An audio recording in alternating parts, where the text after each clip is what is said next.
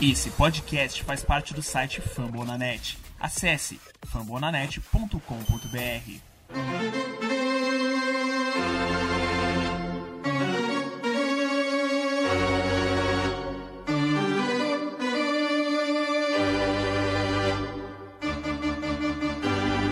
It's time for Dodger Baseball.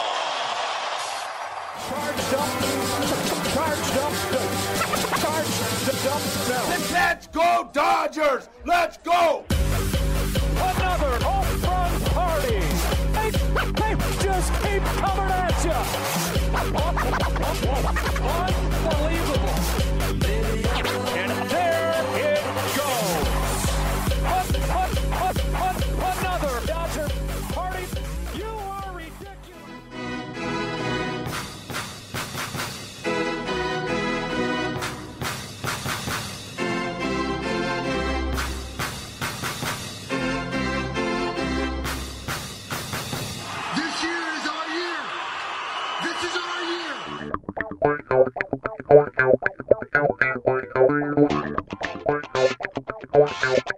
E aí, Dodgers Nation, tudo bem? Começando a partir de agora, episódio 46 do meu, do seu, do nosso Dodgers Cast. Seja muito bem-vindo. Estamos vindo de duas vitórias seguidas contra o Seattle Mariners, gravando na sexta-feira, 14 de maio. Daqui a pouco, hoje à noite, começa a série contra o Miami Marlins, o simpático Miami Marlins, o histórico Florida Marlins, viaja lá da South Beach, South Florida e desembarca em LA. Os caras estão na estrada há alguns dias, vamos analisar esse confronto que vai colocar, ó, Alcântara, Pablo Lopes, todo mundo ali alinhado para pegar o nosso ataque. E por nosso lado, a gente parece que está mostrando os sinais vitais. Se esse episódio 46 fosse na segunda-feira, day off, daquela Freeway Series, pelo amor de Deus, era eu e o Fernandão arrebentando tudo. Mas agora a expectativa já melhorou um pouco. Vamos falar sobre a série que passou, a série que vem, muito conteúdo nesse episódio 46. Não estou sozinho, segue a gente lá, eu sou o Thiago, arroba cast Dodgers, mas eu tô com o time completo. Ninguém na lista dos machucados, nem Fernando Franca, nem Gui Deluca. Começo dando Oi pra ele, o nosso arroba Dodgers da Massa. Salve, salve, Fernandão, tudo bem? Fala Tiagão, fala todo mundo que ouve a gente aqui no Dodgers Cast. Um abração pro Gui, bom ter você de novo, meu querido. E é isso, né, Tiagão? Como você disse, sinais de vida. A gente tá voltando depois de uma sequência terrível de cinco derrotas em séries. A gente conseguiu essa varrida, uma série bem verdade curtinha contra os, contra os Mariners, mas pelo menos o ataque parece começa a clicar. E aí, se esse ataque clicar, meu amigo, ninguém segura a gente. Sensacional a introdução, boas-vindas pra você, Gui Deluca. Aê. Não tem nada de mascaradinho, de perninha, tem nada disso, né, Gui? Que é isso, não. Mascaradinho não. Tem tarefa, agenda cheia. Cara, mas é muito bom estar de volta. É, você vê que agora com a minha volta eu vou trazer boas energias pros Dodgers. Agora a gente. Eu, eu venho, eu volto com as boas novas. Né? É, depois dessa série contra o Mariners, que, como o Fernandão disse, foi, foram poucos jogos, mas os Mariners são historicamente um timinho meio chato. E esse ano já complicou pra gente, né? Então é, dá pra gente olhar com bons olhos isso aí. Tiagão, Fernandão, é muito bom estar de volta. Um abraço pra vocês, um abraço pra toda a galera do Dodgers Nation.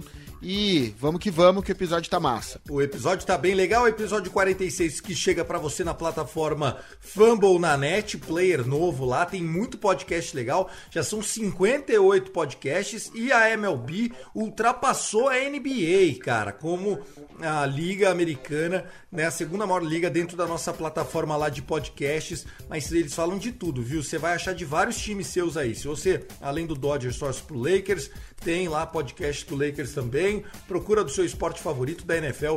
Tem muito podcast também bem legal, tá certo? Vamos nessa, o episódio começa agora.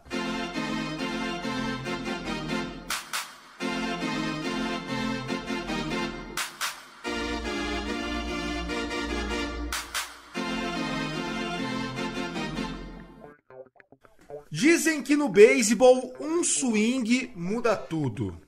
O nosso Dodgers estava perdendo para o Seattle Mariners e encontrou meios de acordar.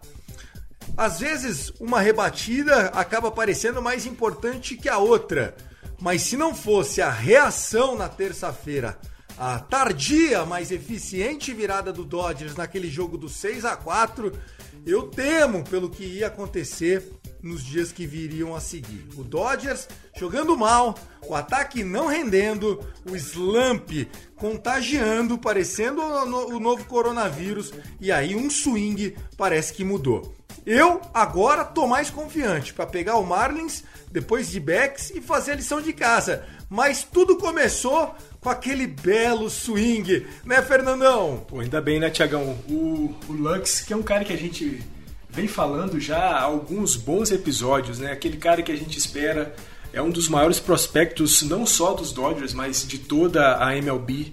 Mas um pouco enrascado, às vezes aparece bem, depois passa uns cinco jogos sem fazer nada. Mas eis que nesse jogo 1 um, contra os Mariners, ele fez tudo. Ele foi o dono do swing que virou o jogo para os Dodgers.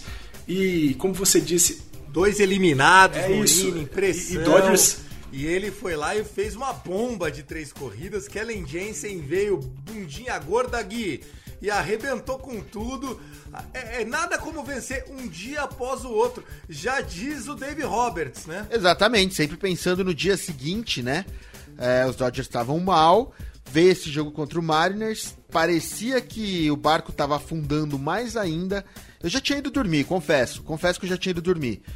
Mas acordar no dia seguinte, abrir o celular, olhar aquela foto do Gavin Lux vermelho, putaço, com aquela reação de é, é, fucking let's go, let's fucking go, né? Dava para ler nos lábios dele, cara. Isso daí foi. É, eu acho que é o tipo da, da reação que muda uma, uma trajetória, muda uma campanha. A gente, tá vi, a gente viu isso, cara, na reação contra o Atlanta Braves. A gente viu isso no meio da temporada passada contra os Padres. Cara, a, a reação do, do Lux, que é um cara frio, que não é um cara de reagir de maneira muito emotiva, mostrou o quanto que aquela rebatida foi fundamental.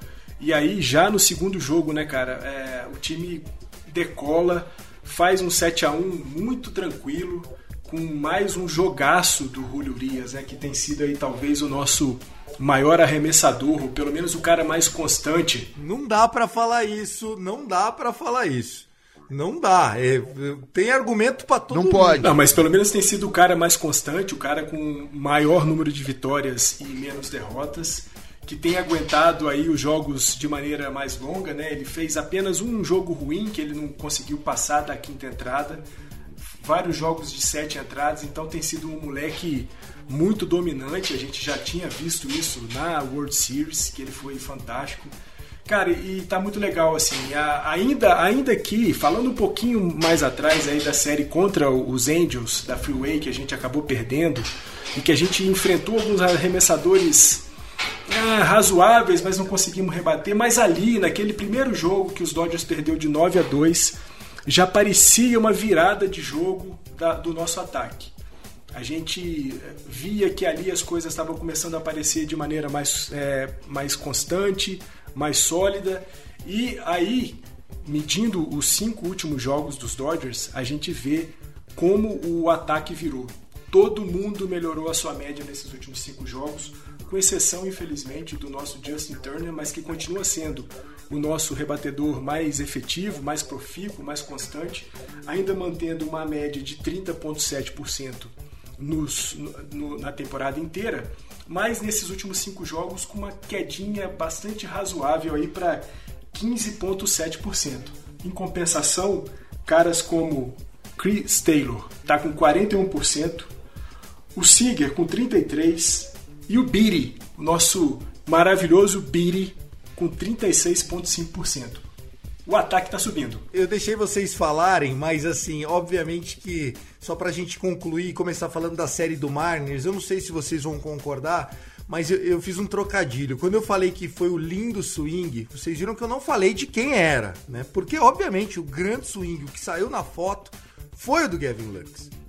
mas o swing do Corey Seager, quando o jogo tava 4 a 1 ninguém tava lá, e ele foi lá com a single dele, bases ali, ele, pum, jogou o que tinha que fazer, não foi para tentar home run, ele fez aquilo que o Gui pede, que a gente pede, e ali o Corey Seager recolocou o Dodgers no, no, jogo. E permitiu até que o Gavin Lux fosse magistral, né, com um home run, que deixou o Jensen entrar sem pressão nenhuma para fechar o jogo contra o Mariners. Então, é, quando eu falo que muitas vezes um swing, e eu falei isso na abertura, ele passa desapercebido, eu tava falando do Corey Seager ali. Obviamente que o Gavin Lux, a gente tá feliz da vida. Seja bem-vindo à Major League, né? Dizem que você só pode dar pro cara o seja bem-vindo depois que ele bate um home run, que ele realmente sente o que é no show mesmo, na Major League Baseball. O cara bateu um home run, foi o primeiro home run dele em casa, porque ele só tinha batido home runs na carreira fora de casa.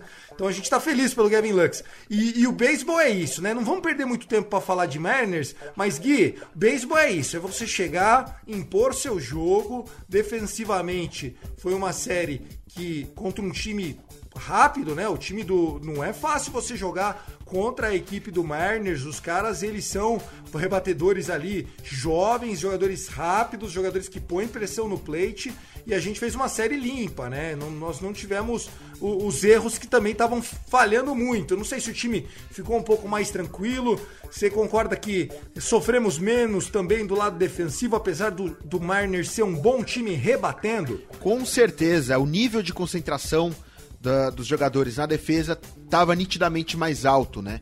Isso faz toda a diferença. Então, quando você tem um jogo contra os Mariners, que, pô, tão bem, como você disse, o ataque tá forte, subindo um monte de prospecto rápido aí, tem, tem os caras que são constantes. O próprio irmão do Corey Seager é um cara constante, é um cara forte no ataque, né? É, quando você tem o time mostrando um poder de reação, mostrando que tá no jogo, não se abatendo. Porque, cara, o que estava acontecendo nos jogos anteriores?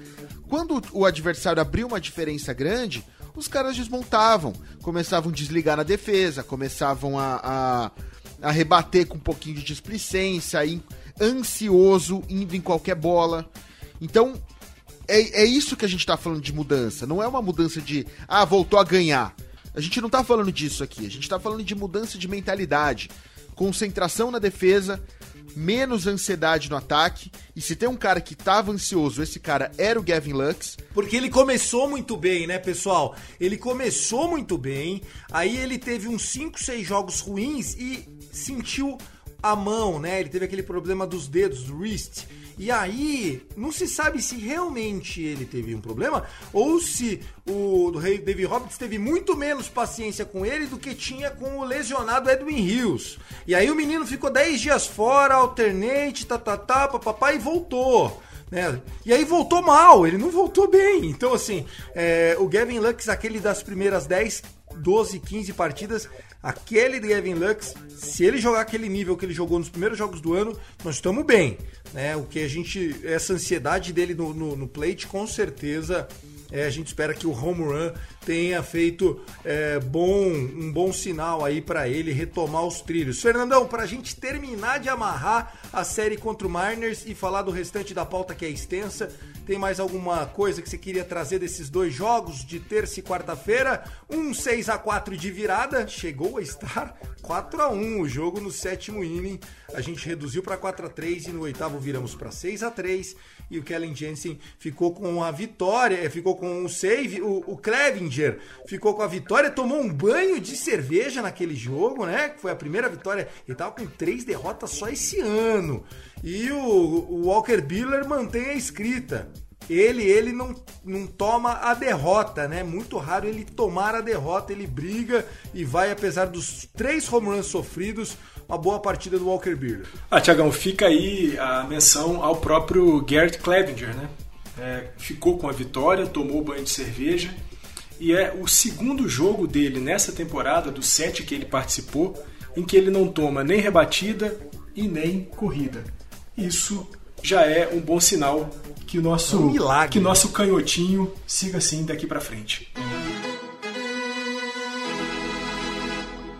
O calendário aponta, estamos agora alinhados para enfrentar o Miami Marlins. Eles viajam até o Dodgers Stadium e nós teremos nesta sexta-feira um Kershaw Day. Então, meu amigo, a partir das 11 horas e 10 minutos de Brasília, já dá uma fungada na nega antes, faz aquela moral e depois vai escapando para a esquerda assim, ó, saindo do edredom porque hoje é Kershaw Day. Contra Sandy Alcântara nos Estados Unidos é o jogo da ESPN, no Brasil infelizmente não vai passar. Já no sábado, quem está confirmado para o Montinho é o Trevor Bauer. O jogo é um pouquinho mais cedo, é às 10h10. Também não está confirmado quem é o pitcher do Miami Marlins para o jogo de sábado, pelo menos no site da ESPN. Já no domingo, um jogaço, em 5 e 10 da tarde, horário de Brasília. Walker Birler contra Pablo Lopes. Começa você, Fernandão, e depois já vai o Gui. Pô, Tiagão, é uma série, assim, complicada, né? Pelo menos no montinho, os Dodgers vão ter que ter bastante atenção, porque enfrentar o Sandy Alcântara, enfrentar o Pablo Lopes não é nada fácil. Os dois caras têm arremessado muito bem nessa temporada, ambos com ERA abaixo de 2,5 os caras estão muito bem. Tem essa dúvida aí para o jogo do Bauer, né? No sábado ainda não se sabe exatamente com quem Miami virá no montinho, mas eu acredito que para que a série não fique sempre é, com destros do lado de, de Miami, é possível que eles venham aí no sábado com o Trevor Rogers, que é um moleque também muito bom, arremessador canhoto. É bem possível que eles posicionem o, o Rodgers para poder jogar contra o Bauer, canhoto, ERA 1.84, fez oito jogos nessa temporada. Não vai ser uma série tranquila. É bem verdade que os Marlins têm no seu ataque poucos jogadores efetivos, né? O, o, o, o Rojas, o Dickerson e o Jesus Aguilar. O restante do time passa meio que em branco, mas vai ser bem legal de ver, vão ser duelos muito bons. E aí que os deuses estejam com o nosso Kershaw, Bauer e Buehler. Eu vou te falar que são exatamente desses caras que não são conhecidos que eu tenho medo, né? Quando você chega lá no. Foi como contra os Angels, quando chega lá na parte baixa da lineup, que os caras dão uma relaxada e tudo mais, né? Então por isso que precisa da, daquela concentração que teve contra os Mariners. Porque o time dos Marlins é um time rápido, é um time traiçoeiro, é um time que rouba a base, e isso é um problema absurdo pra gente. Isso tem sido um gargalo, né? É, então eu tenho medo dessa agressividade da molecada lá do, da Flórida, lá de Miami. Eu acho que isso é uma coisa pra gente abrir o olho, é isso uma coisa que a gente precisa segurar esse ímpeto da molecada da parte baixa do lineup. Porque o Jesus Aguilar, por exemplo, que é um cara muito forte, é um cara que é, é um slugger, né? Ele é um cara conhecido pelos arremessadores, é um cara que dá para segurar, dá para estudar. Agora você pega a molecada lá de baixo, por, por sorte o, o, o, Jazz tá machucado, né? Mas você pega a molecada lá de baixo, os caras vêm babando. E ninguém conhece, não tem como segurar. A nossa sorte foi ter participado aí ontem o tal do Rogers, né? O Rogers deitou o Arizona Diamondbacks, né? um confronto aí desse canhoto. Eu, eu acho ele melhor, tanto do que o Pablo Lopes quanto o Sandy Alcântara, mas nós vamos pegar uma parte boa é, da, da rotação deles. Só que, sendo bem sincero para vocês, o, Mar, o Marlins não é melhor que o Mariners. Não é melhor. É melhor de pitching, talvez, mas de rebatedor, enfim. Acho o, o, padrãozinho de, de atuação nosso se continuar subindo, é uma série que nós temos que vencer. Não tem, não tenha dúvida disso. Um 2-1 é o mínimo que, os, que o Dodgers tem que, que aceitar entrando para esses três jogos. É favorito, é favorito na prática, é favorito na teoria. Então tem que confirmar isso depois de 27 eliminações. Sobre a fala do roubo de bases, é, Fernandão, eu fico às vezes abismado porque não respeitam mais a gente, cara. O Thiagão, e não respeitam, né? E, e, o Barnes e o Smith têm feito também muito para que ninguém respeite. E aí a gente deve ficar bastante ligado nessa série contra os Marlins em relação ao roubo de base, porque como o Gui disse, os caras são muito rápidos E por serem muito rápidos, ele já tem 21 roubos de base nessa temporada, é a sexta melhor franquia nesse quesito na MLB. Mas por outro lado, Tiagão, como você mesmo disse, né? O time dos Marlins pode ser um pouco mais forte ou bem mais forte do que o Seattle Mariners no montinho, mas no ataque, de fato, não é o melhor time. Né? O time tem apenas 3,9 corridas por jogo de média, o que coloca os caras na 23ª posição na MLB. Os Dodgers, que tem uma produção aí perto de 6 corridas por jogo, se tudo ficar dentro do campo da estatística, a gente leva os três jogos por 6 a 3 Mas cada jogo é um jogo e vamos lá. E tem uma coisa, né? E tem uma coisa também. Se a gente ficar bravo com Dave Roberts é, operando o bullpen, cara, Don Matlin é, é, é, de chorar, né, cara? Porque esse aí a gente sabe. esse aí a gente sabe. Esse cara mexendo em bullpen é um terror, é horroroso. Então, assim, se os, os, os starters é, deitarem a gente, a hora que vier o bullpen, ele vai fazer alguma cagada aí que a gente consegue é, ir pra Eu cima. não tenho saudades do, do Don Matlin, né? Se você acha que o Dave Roberts faz besteira, sugiro dar uma pesquisada no Google sobre, sobre o nosso treinador antigo. O Joe Torre, né, que, que foi quem mudou o patamar do Dodgers, né, trouxe de volta né, a credibilidade nossa para a vinda de free agents, né? A gente voltou a ser um time em que a, a torcida corneta, mas também acredita que vai brigar. É, esse sim dá saudades. Agora, o, o Metling, que hoje tá no Marlins, realmente não deixa saudades nenhuma, Gui, bem lembrado. Não, e o closer deles também é, é um que também não deixa saudades, que é o Imi Garcia. Esse também quero que passe longe. É o closer. É o, é o closer. Jimmy Garcia é o closer do Marlins. O Marlins que caberia inteiro dentro do salário do Kershaw. Quem dirá do Bauer. É muita diferença de pagamento, Fernandão. É muita diferença de pagamento e que a gente então faça com que esse peso orçamentário financeiro dos Dodgers também entre em campo, que a gente possa passar logo pelos Marlins. Eu estou bastante confiante, acho que o último jogo da série contra os Mariners deu um clique muito interessante no, no ataque. Eu continuo dizendo, né, a produção do ataque dos Dodgers nos últimos cinco jogos foi bastante positiva muito no sentido daquilo que a gente espera que seja os Dodgers durante toda a temporada.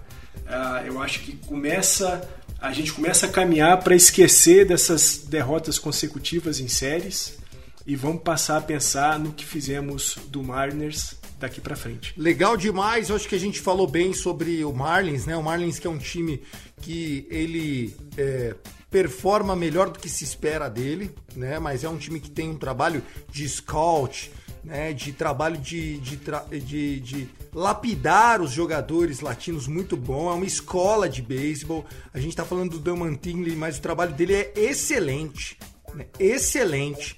É, ele sempre foi um ótimo técnico e a gente está há oito anos ganhando a National League Oeste e os primeiros três títulos dessa sequência são, são do Don Mantingley. Então, assim, é, não dá para dizer que ele é um técnico ruim, Gui. Não, não dá.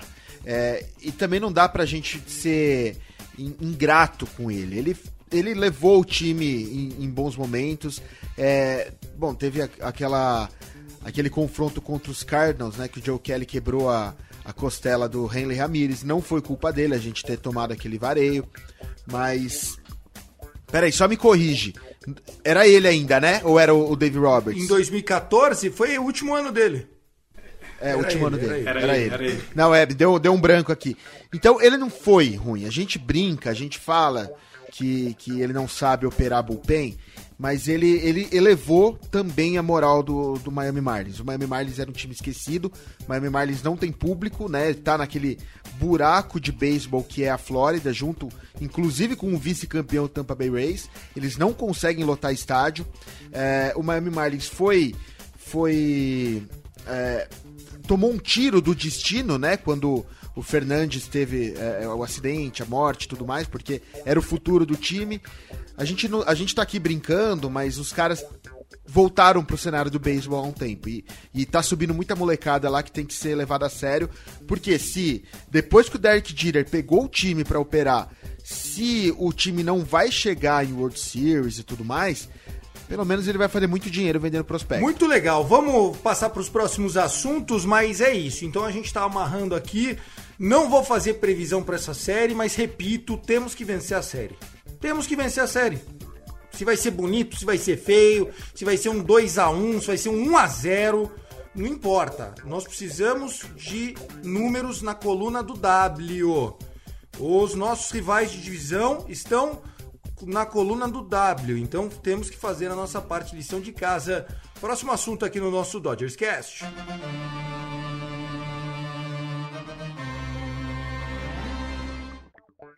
Se há motivos para comemorarem, um deles veio das redes sociais do Cody Bellinger.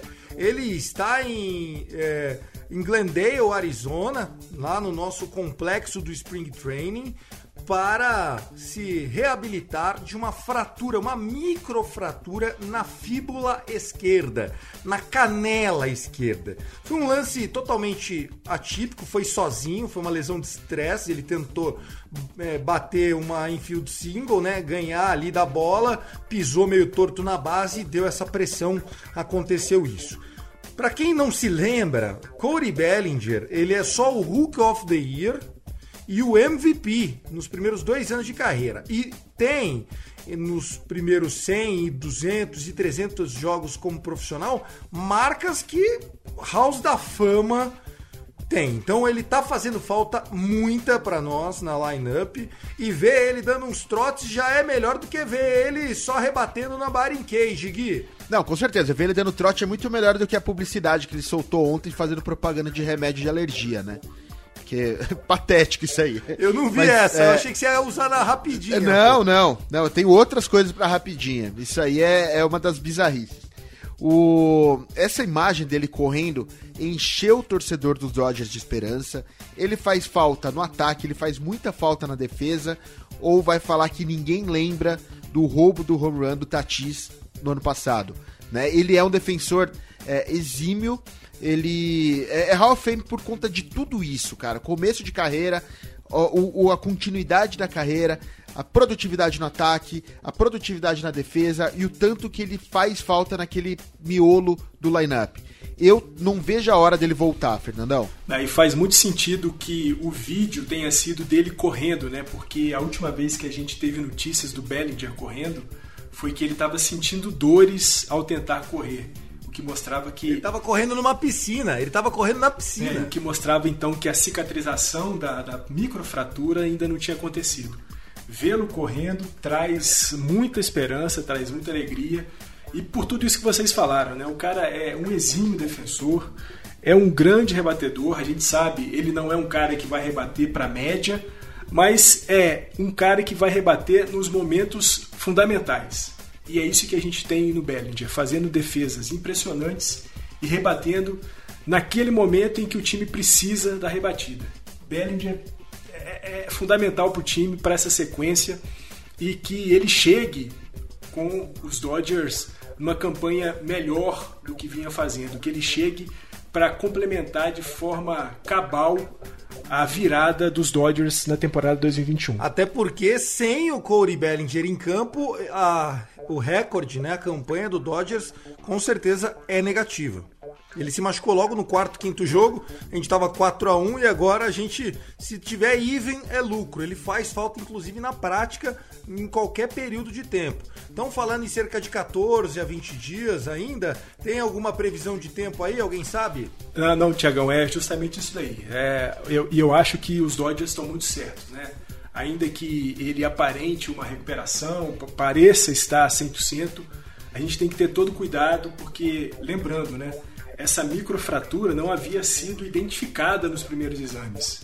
Foi só depois de o Bellinger reclamar de dores ao correr que eles fizeram um exame mais detalhado e viram lá que tinha uma microfratura, um fio de cabelo de fratura, e aí começaram a tratar dessa forma. Então, vamos esperar aí os 14, os 20 dias que forem necessários para que o Bellinger esteja 150%. Bom, se uns estão voltando, outros ainda distantes de um retorno, infelizmente, né? O nosso super ruivo, o Flaming Boy, Dustin May, postou uma fotinho com um sorriso amarelo no leito de um hospital. Ele passou essa semana pela sua cirurgia de cotovelo, né? A TJ, Tommy John Surgery, e é a temida cirurgia recorrente aí dos atletas, principalmente os arremessadores no beisebol. Rebatedores também às vezes tem que fazer, como é o caso do Corey Seager. Mas falando do Dusty May, 15, 18 meses ainda até um retorno do nosso Dustin May. A gente que é otimista tá esperando, sei lá, para julho, é agosto do ano que vem. Alguém tem uma previsão? Quem quer falar? Pô, Tiagão, é, eu prefiro para esses casos ser um pouco mais conservador. Eu gostaria de ver o May voltando só em 2023, para te falar a verdade. É, é um moleque que está começando agora, era o seu, a sua segunda temporada, a primeira temporada completa que ele faria. Vinha muito bem. É, é uma pena perder o May, é uma pena porque pô, é um moleque que trazia muita energia, que tem um arremesso maravilhoso, o sinker dele é espetacular. Eu preferia que, que a gente tivesse mais uh, carinho com ele, fosse um pouco mais conservador no processo de recuperação e que a gente visse o nosso Cold Red apenas em 2023. Só falando, né, Tiagão, que a cirurgia, a cirurgia Tommy John, de, do ano 2000 para cá, mais de 1.700 jogadores fizeram a cirurgia uh, Tommy John. E desses. Da MLB? 1.700 atletas da MLB? É, no geral, né? Atletas de maneira. Entre ah, minor e major. major. E, e desses 1.700, 80% deles voltaram ainda melhor do que eram antes.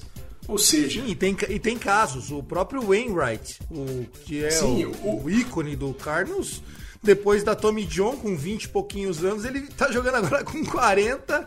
E tá aí, meu. Não, não, assim, é que a gente fica triste, porque ele é divertido de, de, ver jogar, né, Gui? Não, e é um pecado, né? O cara é menino, novo, é, é diferente de um cara, sei lá, com 5, 6, 7 anos de, de carreira na, na, nas Majors, de repente tem essa, essa lesão por, por é, cansaço e tudo mais.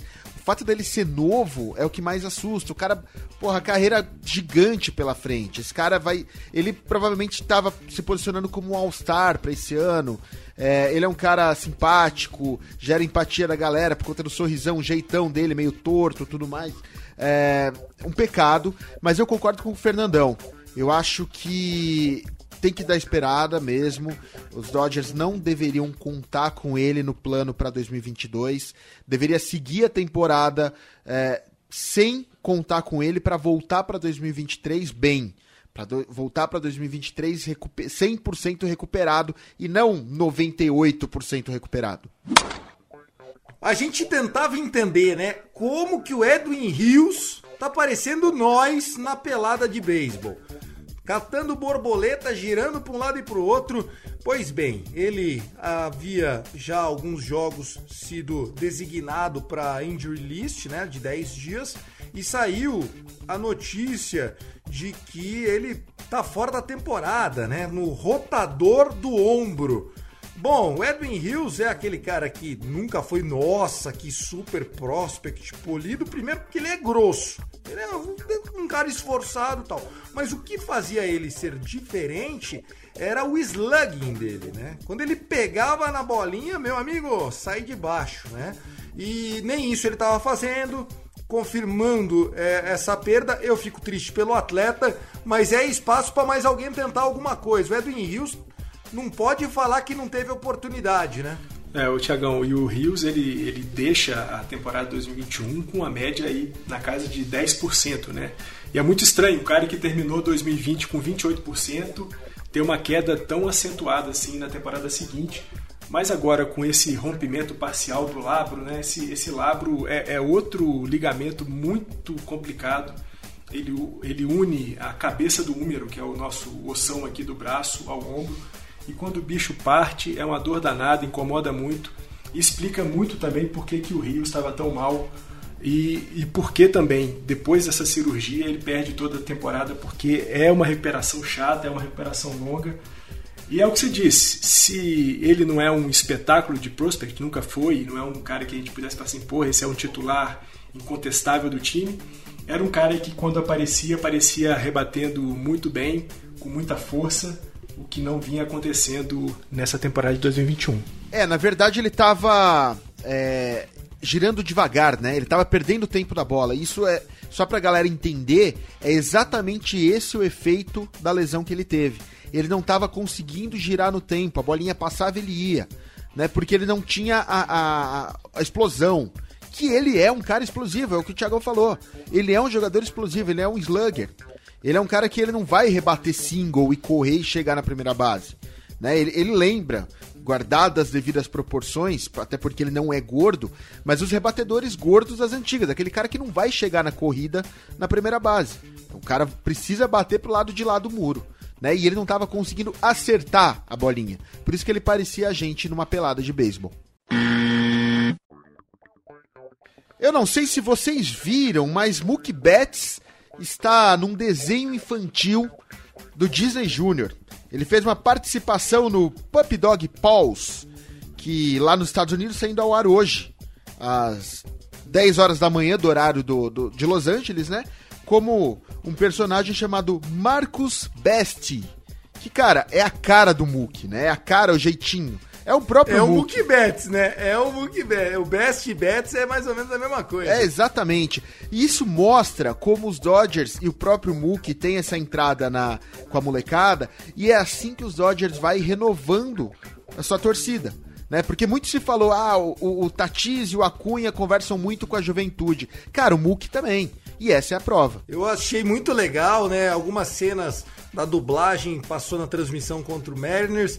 Eu fiquei curioso, mas não consegui pescar qual era o nome do desenho, qual que era a ação. Então tá aí, se você quiser procurar Marcus Best, é o, o apelido do Mookie Betts, né, no desenho, mas é um jovem atleta de beisebol que usa a socks, né, por, por a calça por dentro da, do mesmo jeitinho que ele faz ali, que fica a calça um pouquinho mais larga.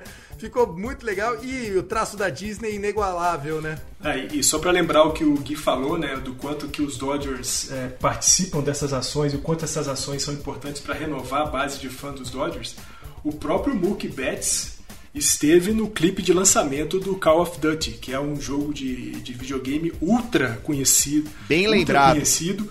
Então, assim, o, o cara tá em desenho animado para conversar com a criançada toda e tá, por que não, em jogos de videogame para falar com, a, com os jovens e também com os adultos que gostam de, de jogar videogame.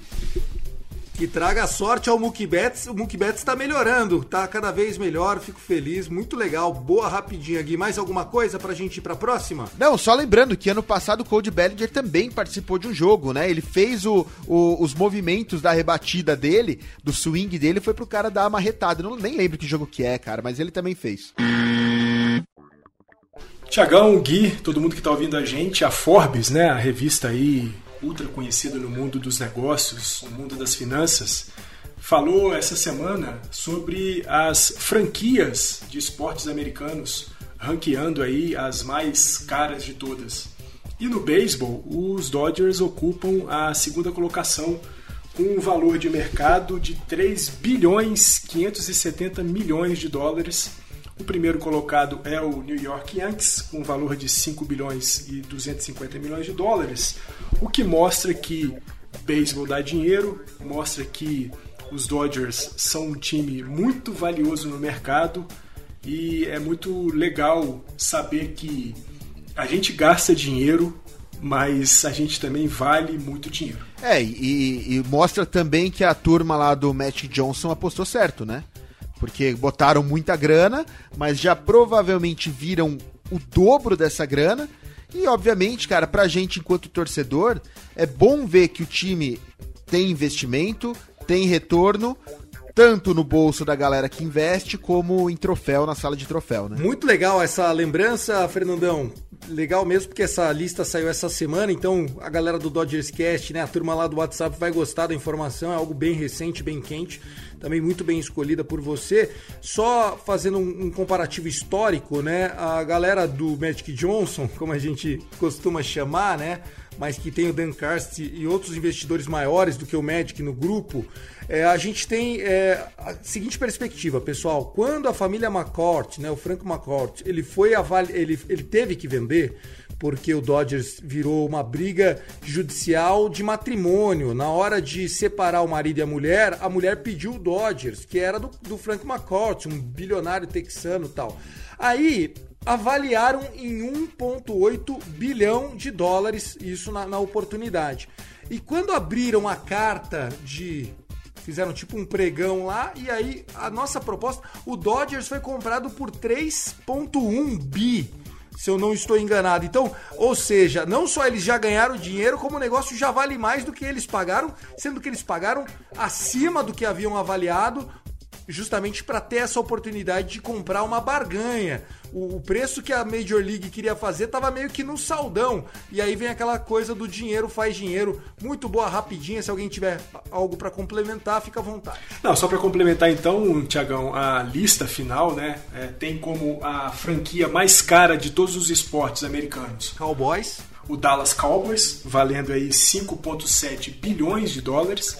E aí quando a gente fala do grupo geral de todas as franquias, NBA, NFL, MLB, os Dodgers ocupam a 16ª posição como a franquia mais valiosa dos esportes americanos. Eu ia falar isso, cara, porque eu não vi, eu não vi nenhum time ali além do Yankees, eu fiquei curioso, até falei, caraca, cara, tamo mal. Mas é aquilo, né, pessoal? O beisebol é um esporte que precisa repensar o seu mercado. Às vezes uma relação como essa abre os olhos aí dos executivos. Bom, minhas rapidinhas aqui, a minha rapidinha mesmo é para falar da entrevista do Clayton Kershaw no jogo do Seattle Mariners da quarta-feira, tá, pessoal? O jogo do 7 a 1 Eu acho que se você encontra no, no YouTube, coloca aí, né? É, Kershaw Interview 12 do 5. Você tem que achar, é muito legal, um bate-papo que ele faz durante o terceiro ou quarto inning. É, eu, o Fernandão e o Gui, a gente conversou fora do ar sobre essa entrevista, o quanto que ele soma com o esporte, ele fala sobre é, a zona eletrônica, a zona digital, tal, que é um, um tabu muito grande, mas também é uma perspectiva do esporte, né? Tentar reduzir as chamadas erradas do umpire. Ele comenta sobre a bolinha, né? Ele fala sobre a costura, que ele acha que a bolinha tá com o mesmo peso, tá, não tá nem mais macia nem mais dura, mas ele acha que a costura da bola tá um pouco maior, isso faz com que aumente a velocidade de rotação das bolinhas. Uma baita entrevista, o Kershaw, quando ele quer ser gente fina, ele é um dos melhores. Aliás, ele é uma boa alma sempre, né? Mas aquele jeitão dele, boné surrado, falando a verdade, até sendo humilde demais, né? Ah, eu não consigo fazer o que essa molecada faz. Lembrou do Sonny Gray, foi muito legal. Ah, foi muito legal, Tiagão. E se falou aí do boné surrado, né? Só com a título de curiosidade, esse boné surrado do, do Kershaw vem desde a temporada 2013. Ele usa esse boné desde a temporada 2013. Não, mas eu acho que ele tava mais novinho do que as dos últimos anos. Será que ele não aposentou junto com a luva? A luva, Gui, ele usa desde o Hulk Year, mano. Eu ia falar isso, exatamente, eu ia falar isso. A luva ele aposentou com o título, né? Depois da, da- do título da World Series, ele aposentou a luva. Será que não aposentou o boné também? É, porque o boné tá surrado, mas o boné tá surrado, mas não é o boné do Chaves, entendeu?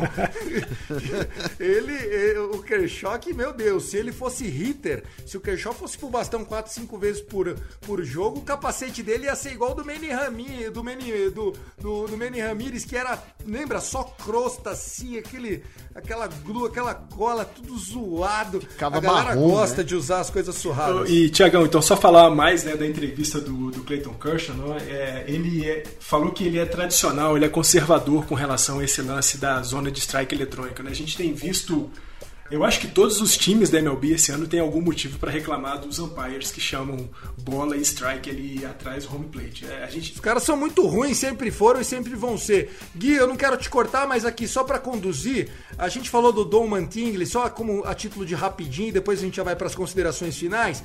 É, o Dom Mantingly, ele foi um baita de um jogador, tá? O técnico do Marlins que vai viajar que, que vai viajar pra cá, ele era conhecido como Donny Baseball na época dele, né? Ele é um cara que ele aposentou com a carreira dele rebatendo over 300. E também é, que eu me lembrei de assistir jogo ontem. Você lembrou do bigode dele também ou não?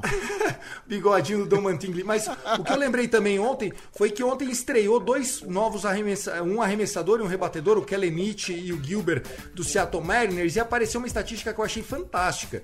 É, eles são os jogadores 17.989 e 17.990 da história da Major League Baseball a entrarem em campo.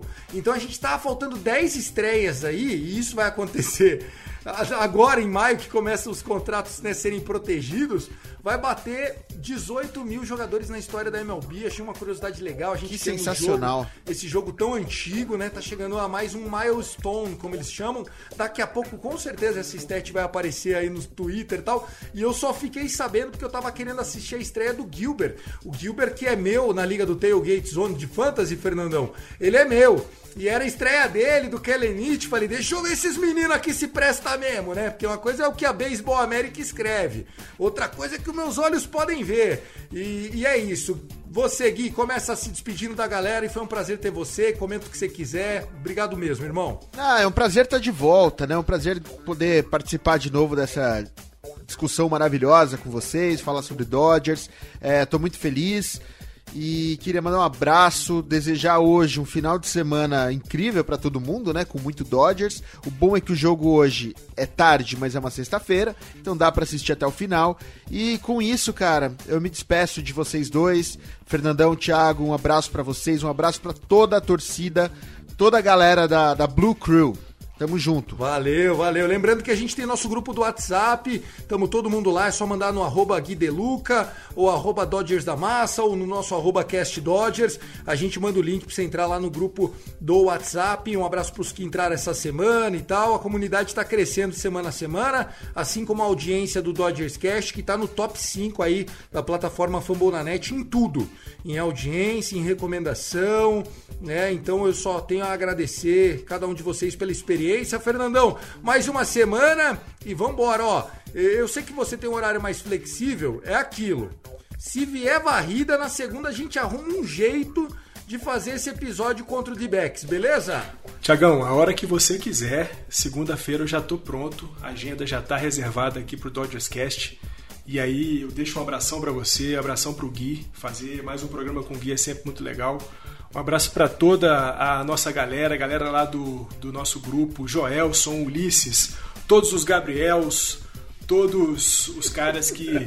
Os Guilherme. Os Guilherme, porque, pô, parece que é. Que é tem que ser. Enzo da, da geração. É, Tudo, prerrogativa, é, é tudo Enzo da década de 90. Prerrogativa para entrar no, no grupo é chamar Guilherme ou Gabriel, né? Pelo jeito que eu vou te falar. Mas é isso, Tiagão. Um abraço pra você, um abraço pro Gui, pra todo mundo que ouve a gente. É, eu tô com boas, boas esperanças, com bons pensamentos pros Dodgers daqui pra frente.